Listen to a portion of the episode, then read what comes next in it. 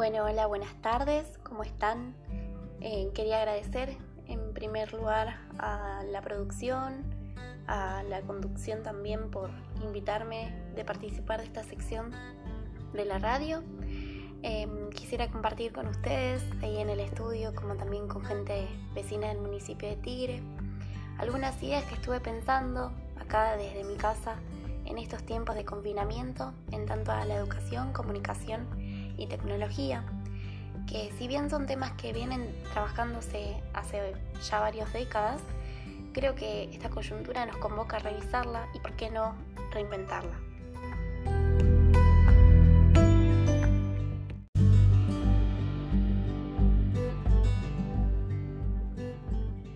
Bien, quisiera aclarar que algunas ideas que desarrollaré a continuación son de autoría de varios y varias intelectuales eh, y académicos de quienes me fui nutriendo a lo largo de mi trayectoria como estudiante universitaria. Bueno, desde el 20 de marzo que comenzó a regir el aislamiento social preventivo y obligatorio en la República Argentina como medida sanitaria, es decir, hace creo ya 75 días, se han registrado muchas conferencias, charlas, debates, paneles muy interesantes en cuanto a la educación y su sostenimiento. Muchos interrogantes me perseguían antes de irme a dormir, como por ejemplo, ¿cómo se logra sostener una continuidad pedagógica en un sistema tan desigual como es el capitalismo?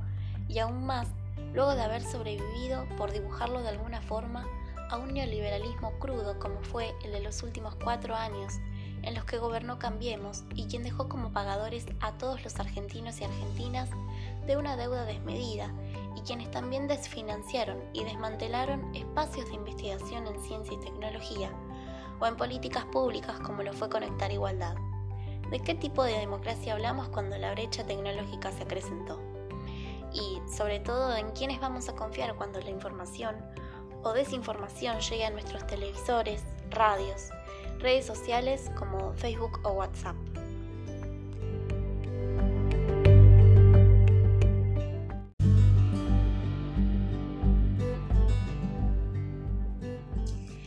Gustaría desarrollar alguno de estos interrogantes trayendo a colación mi trabajo como educadora popular de un centro comunitario durante varios años, el cual se encontraba en un barrio con algunos derechos vulnerados, y entre ellos el de una vivienda digna y el acceso a una educación de calidad.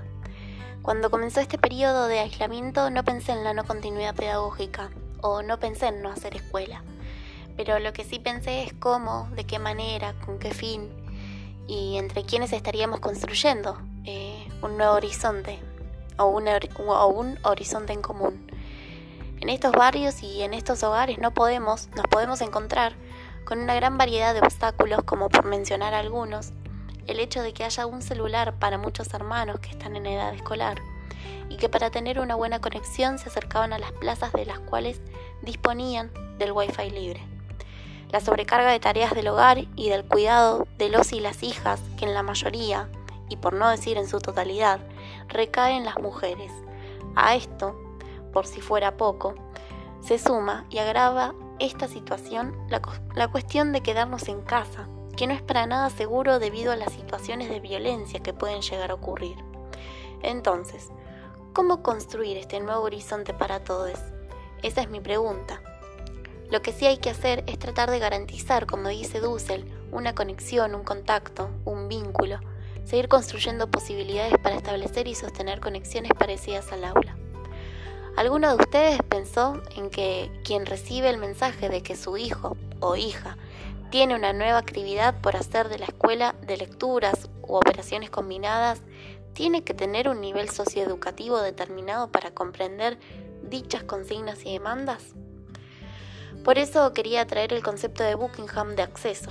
Esto no tiene que ver solo con el acceso a la tecnología instrumental o artefactual, sino también con el capital cultural, es decir, con las habilidades y competencias culturales necesarias para usar esa tecnología creativa y productivamente.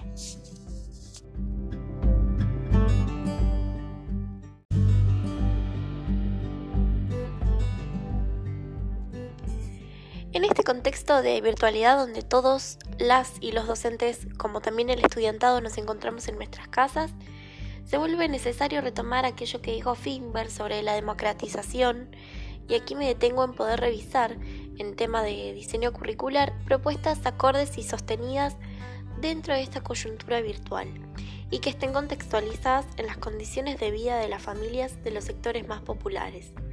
Si bien este contexto de virtualidad nos condiciona, en palabras de Levi, no nos determina. Y con esto me refiero a una mirada opuesta hacia lo que es el determinismo tecnológico. Una tecnología en acción, diría Álvarez Revilla, nos convoca hacia una tecnología, ciencia y sociedad trenzadas. Es decir, que existen una multiplicidad de hilos, actores sociales que interpretan, actúan e inventan unas tecnologías. Por ello, estos son procesos sociales y, claro está, no neutrales, ya que siempre están atravesadas por intereses. Por ello, Buckingham dice que el valor de la tecnología digital depende de las relaciones pedagógicas y de los contextos sociales.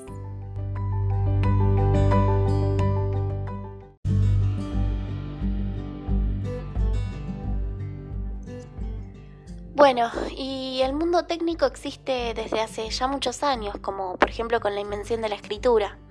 Hoy por hoy, y con esto quiero hablar de los diferentes soportes, el Ministerio de Educación ha desarrollado cuadernillos para primer y segundo ciclo de la primaria, como también para el nivel secundario. Se han organizado programas diarios en la televisión pública y de Canal Encuentro que forman parte del plan de continuidad pedagógica. Entonces, en esta domestización de la educación palabras de Dussel, esta combinación de soportes intenta atenuar las desigualdades de conectividad. Siguiendo así la línea de, de ONG, sucede que hoy mediante el uso masivo de WhatsApp y de diversas aplicaciones o redes sociales, nos encontramos en una oralidad secundaria, que si bien este se refería a la tecnología electrónica, en este contexto de pandemia estamos mandando audios explicando las actividades, mensajes con fotos de los estudiantes con las tareas realizadas, o hasta incluso videos de docentes explicando un tema de matemáticas sobre un pizarrón. Así con este último ejemplo podemos dar cuenta de que seguimos vinculados al texto escrito, es decir, a los útiles tradicionales.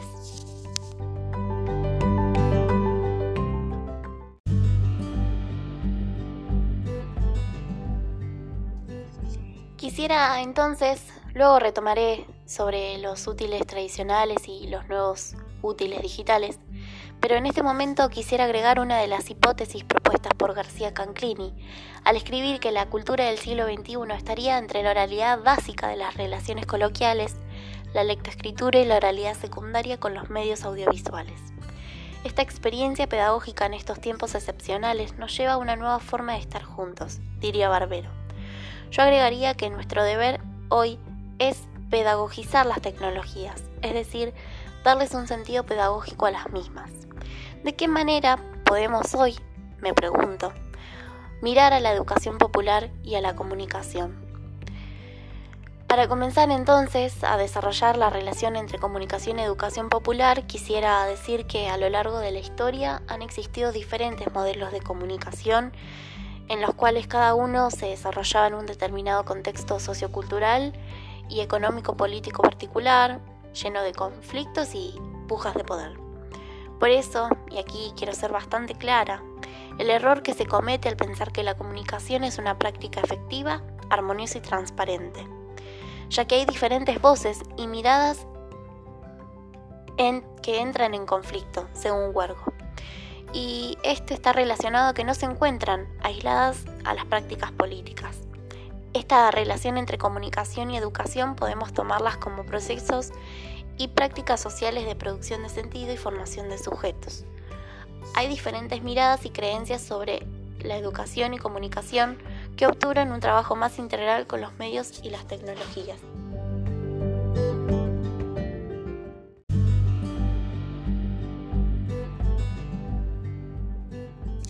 Por ello traigo como importante algunos conceptos desde un enfoque crítico, en donde la incorporación de las TICs y los medios de comunicación trae consigo grandes desafíos para los y las docentes como las transformaciones en los procesos de lectura y escritura. Antes consideradas actividades estáticas, hoy la lectura y escritura son actividades móviles, sin espacio o tiempo definido. Lo podemos hacer en cualquier momento del día con el celular y la incorporación de los medios digitales en los procesos de enseñanza, esos que mencioné anteriormente, es decir, los útiles digitales, los nuevos, los celulares, las tablets, las computadoras.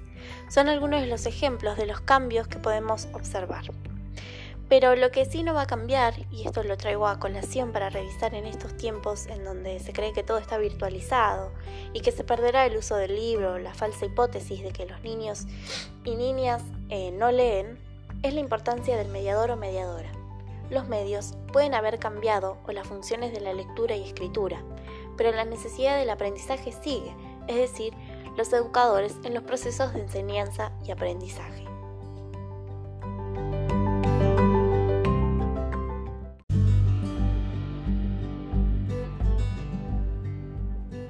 Los niños seguirán naciendo analfabetos, dice Chartier, y cuánta razón tiene, de que es necesaria nuestra tarea. Una tarea especializada, agregaría Terigi, porque más allá de poder tener acceso a las informaciones, no basta para construir saberes, ya que estos no se ofrecen y que se siguen construyendo bajo la sombra de los pedagogos y en un tiempo y un sentido, dándole valor a la lentitud. Me parece también importante poder eh, nosotras, las profesionales de la educación, en estos tiempos, construir y fortalecer esta mirada crítica hacia los medios de comunicación, pero a la vez poder darle un sentido pedagógico a estas tecnologías.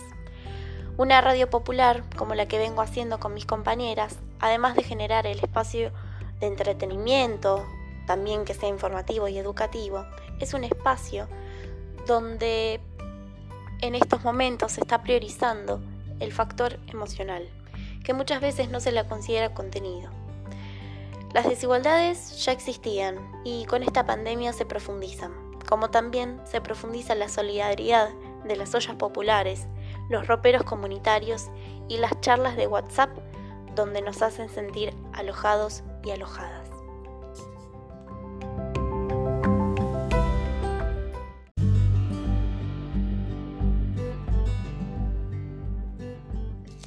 Muy bien, y con esto me despido. Quería agradecer nuevamente a la radio, a la producción, al programa, mandar un beso y un abrazo muy grande a, toda mi ciudad de General Pacheco y bueno, sobre todo mucha fuerza a la comunidad educativa que, estamos dando lo mejor de, cada uno de nosotros y nosotras. Abrazos y muchas gracias.